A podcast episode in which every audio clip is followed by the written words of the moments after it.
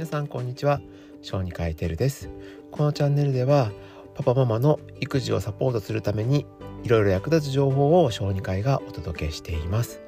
今日お話しする内容は2歳の時にクリアしておいてほしい言葉の発達についてお話ししようと思います。なぜ2歳かというとここの時期が実は検診と検診の間なんですね。つまり1歳半検診と3歳検診の間で実はここの時期に検診が2歳頃に検診がないのでこの間なんと1年半も空いてしまうんです。ですから結構見落として1年半何のフォローもなく過ごしてしまう方もいるかもしれません。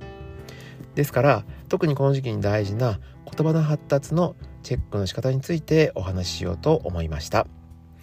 では2歳の時に何ができておけばいいかということなんですけど簡単に言うと2歳2なので2つの言葉を使った文章2語分が言えるようになっておいてほしいです。でこうやって覚えたら簡単ですよね。ちなみに1歳代っていうのは1ですから単語を使った表現ができれば OK なんですね。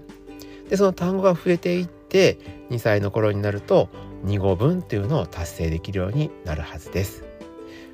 では2語分っていうのは何かというと2つの表現方法があるんですけれど1つは形容詞プラス単語。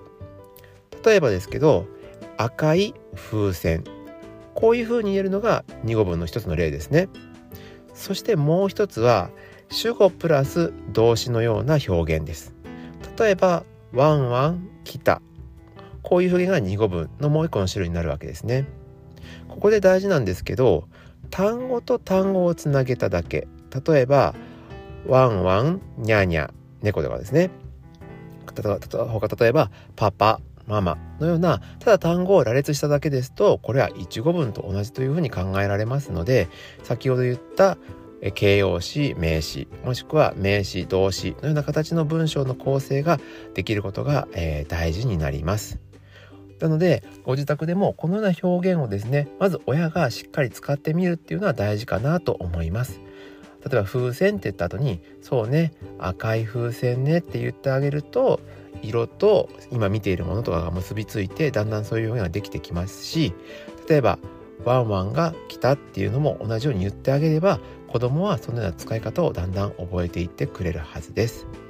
まあ、2歳になってみんなが一斉にできるわけではありません。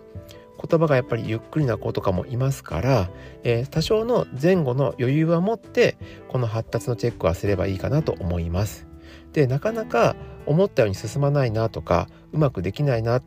どんどん年数だけ経つんだけどできない時というのは専門家に相談したらいいかと思いますのでかかりつけの小児科であったり保健所の、まあ、保健師さんとかに相談をして、えー、必要な、まあ、病院とかへの紹介っていうふうにつなげてもらえばいいかなと思います。今回は2歳の時の言葉の発達のポイントについて簡単にまとめました。また次回の放送でお会いしましょう。以上小児科医テルでした。